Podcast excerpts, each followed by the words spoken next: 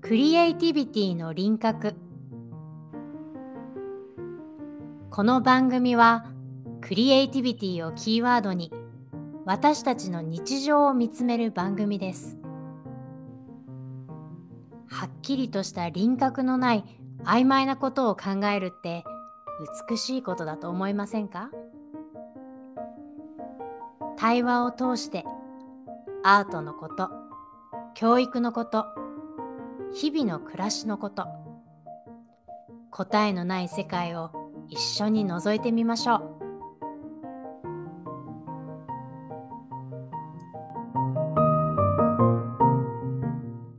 皆さんこんにちはこんにちは。サンダークリフさやかと大河内千秋です。はいえっと今日は第34話になりますけれどもはい。そう千秋ちゃんに前から聞いてみたかったんですがそ の人類学のね今はい先生とお仕事されてるみたいな話を前ちょこっとしてたのであれが気になっていてはい。今日はそちらをお願いしたいと思います。はい、お願いしお願まいす。します。そうなんです。今、ちょっとひょんなことから、あの、うんデンマークからやってきた人類学者さんの日本での研究のお手伝いを 少し、すごいね。どうしたらひょんなことってなるんだろうそんな風本当に。すごいね。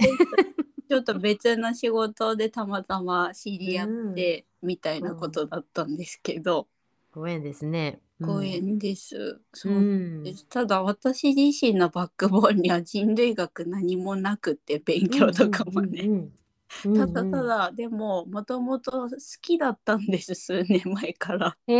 へえ素敵だね。で本本とかは読んだりちょろちょろっとはしてるぐらいでだから全うん然なんかその専門的な知識はないので、今日のタイトルも「私と人類学」っていうあくまですごくいいと思うよ。うんの関わりとあと見える範囲のお話をうんしたいなって思ったんですけど、うん今実際にその助手でやっているのは、うん、と日本のそのなんて言ったらいいのかな新しいエネルギー系うんのこととあとそこの中でのこのジェンダーみたいなこととかを中心に研究をされている方でうんだから人類学って言ってもかなりこう社会科学みたいなまさうんに今の現代に何が起こっていてここから先の未来にどう展開できるかみたいな多分視座がある形なんですけど、うんなんかいわゆる人類学っていうとそのうん定義づけも結構曖昧だし広いよね。そううんででもまあなんとなくこの人類が生まれたところから今に至るまでの進化とかうん結構生物学的なところからのアプローチのものも多いですしうんあとはなんか文化人類学とかだとその人間の文化うんうんうんってなると民族学と何が違うのみたいなこととかも 結なるほ構ど広く今もされていたりとかうんうんなんか人類学と言ってもこれですってなかなか私もまだわからないなっていうのが正直な。そうだよこね。とすごく広いよね。あの、私うはそうだな、人類学、まあ、学大学時代も少しやったのと、えー、そうなんですまあ、か。本当かじる程度だけどね、でもそういう今、あの千秋ちゃんが言ってくれたような視点でさ、やっぱり人類、人間をこう見ていく学問だからさ、やっぱりダンスなんかも体っていう意味で入ってくるんだよね。うんあまあでもそこには民族学みたいなのもちょっぴりあったと思うし、うんあとはまあ最近だとホモデウスをね、自分なりに読んではみたんですよ。あ私もジョーだけ買ってお休み。 私もでございます。なんかもう、うおーってなって終わったよね。 あまりピ偉エい。ンス全史は上下巻読みました。いや、面白かったんだけど、はい。あまりに壮大で、本当ですよね。うん、こんな世界があるんだっていうのと、こんな風に考えられる人がいるんだ、同じ人類にと思って、ん。ものすごく感銘を受けたけど、うん戻っていかれない世界。 でも興味津々だよ、やっぱりね。うん。なんか私のそもそもの人類学に一番最初に興味が湧いたのがうんなんか前にここでも話しましたけど私は本当に理系が苦手なんですね。うん 数学28点って名前も告白しましたけど。っすごい。ていう 私が本当にだから今の AI とかも結うん構アレルギーが出るぐらいマジで嫌だぜっていう気持ちだったんですけ ど。でもその当時の会社の先輩にあのうん本で「ビッグデータと人工知能」っていう本があるんですけどはい。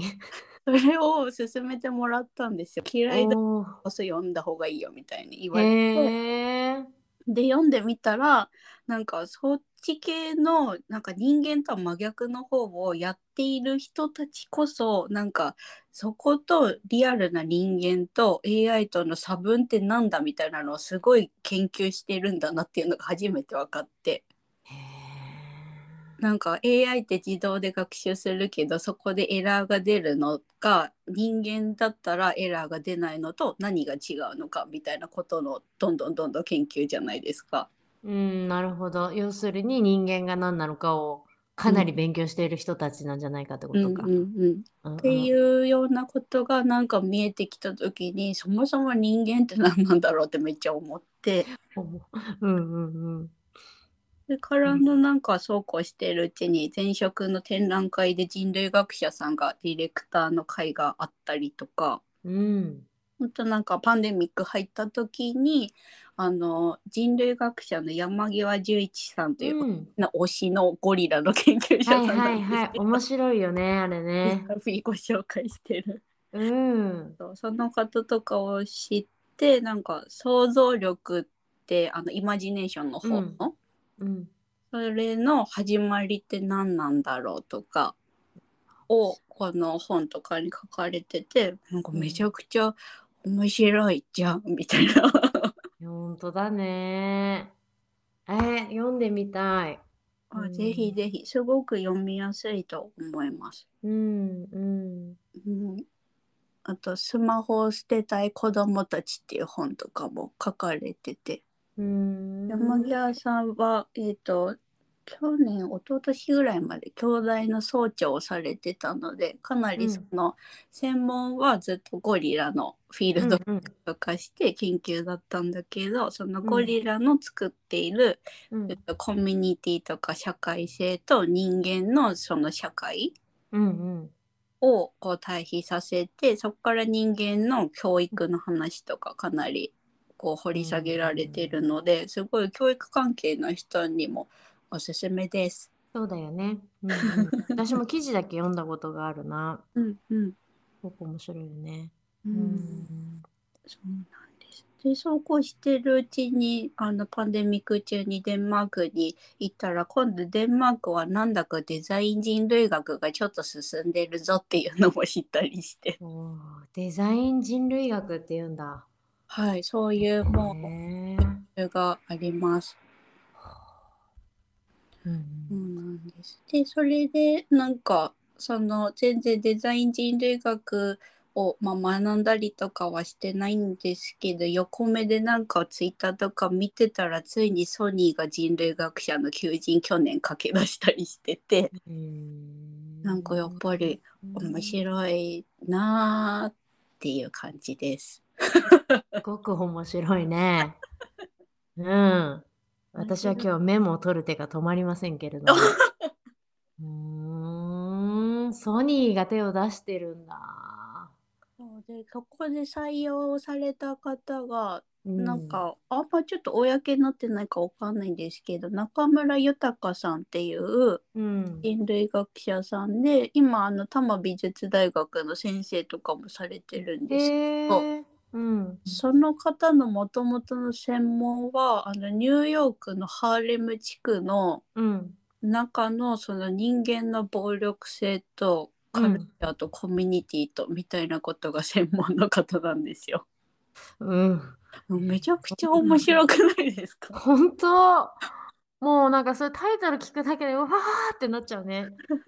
面白いな。うん。なんかなんか私の中で人類学の面白さってそれぞれの研究者さんは割とフォーカスをして、その、うん深く一つの狭いところを研究してるんだけど、うん結局そこで得た知見を何か違うところに展開していくことができる、それが例えばソニーのようなものを作るっていうことにもそうだしうん教育にもそうだしうんなんか人間っていうものをどの角度から掘り下げても多分結構共通するなんか、うん家とかってあるんじゃないのかなっていうのがすごい私的に面白いなって思うところで。そうだね。うん、人間を中心に置くから何にでも派生するはずなんだよね。うんうん。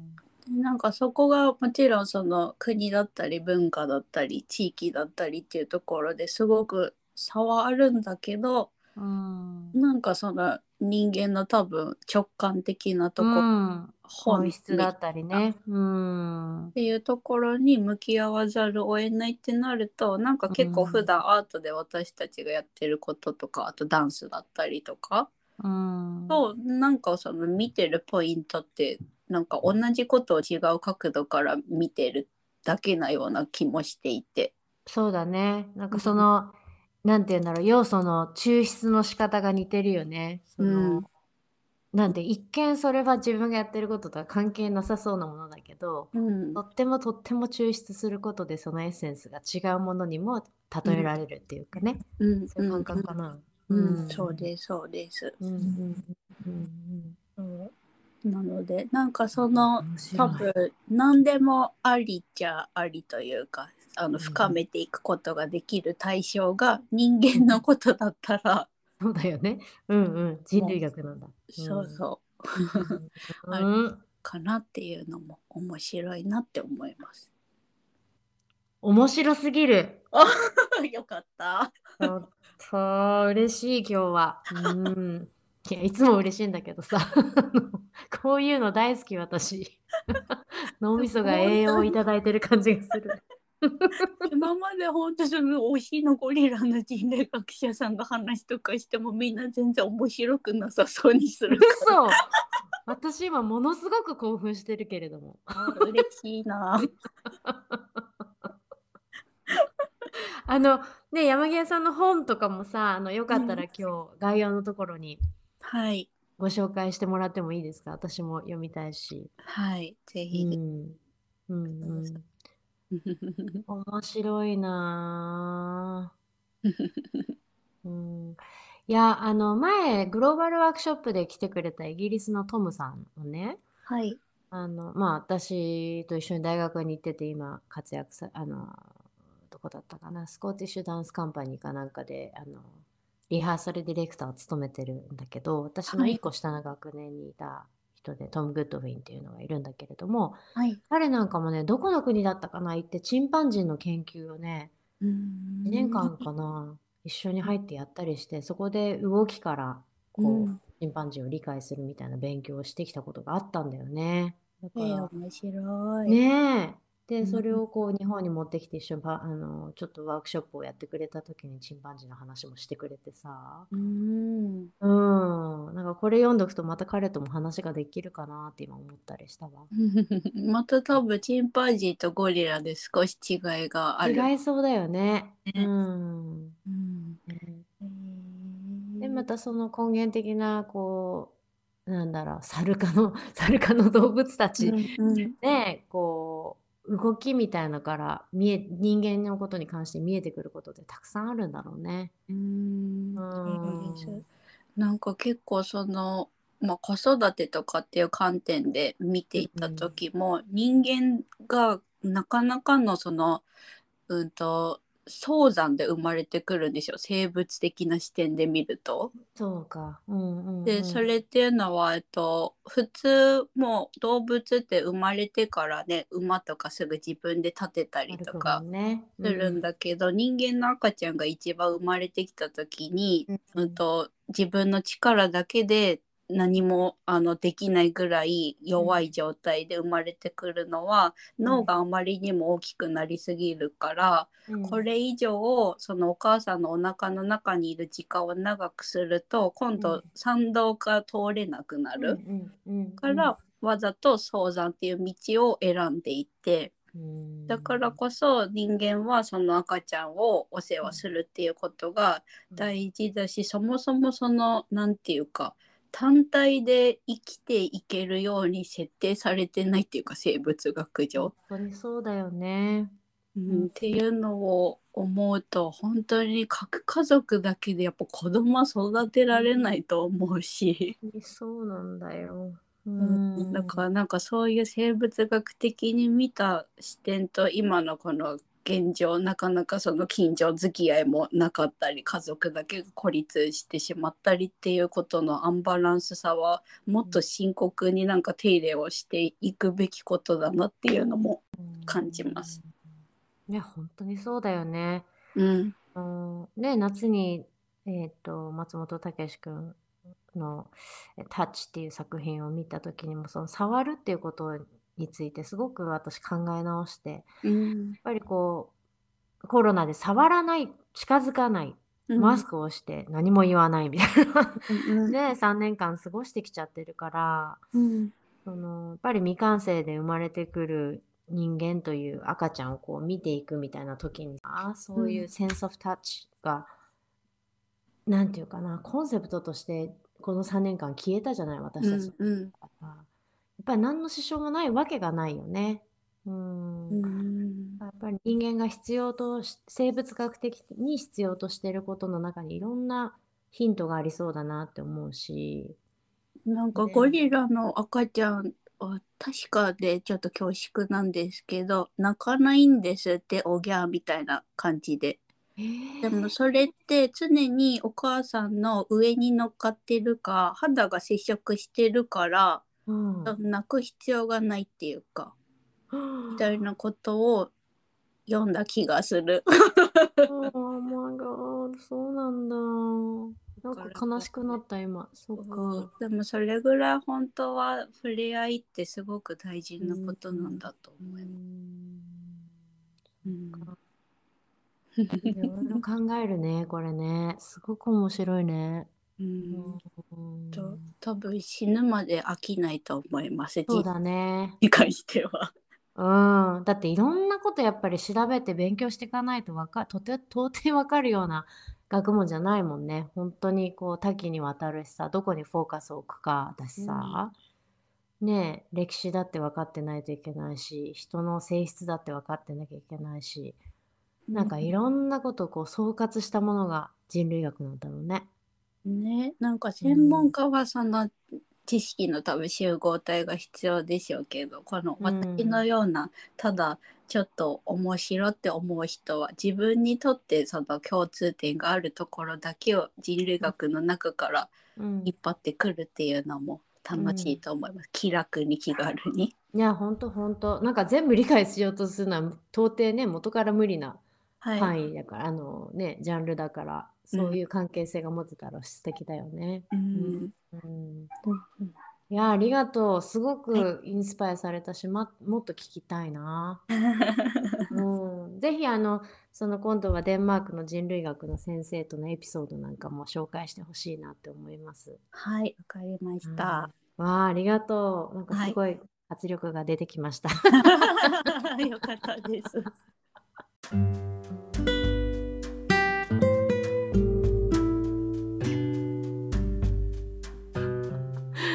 はい、皆さんどう思われましたでしょうか。えー、とこの後千秋ちゃんに概要の方に、あのー今お話しいただいたなんかね資料なんかもパーッと貼っていただくとこの番組を聞いてくださってる方々はすごい今日のお話とか好きだったんじゃないかなと思うのでみんなでちょっと読んでみたりしましょう。はいうん、またなんかねご皆さんの方からもそうやって読んでみてご質問やご意見などあったらぜひぜひあのメールでご意見ください。はい、お願いします。はい、ではまた次回お会いいたしましょう。いありがとうございました。ありがとうございました。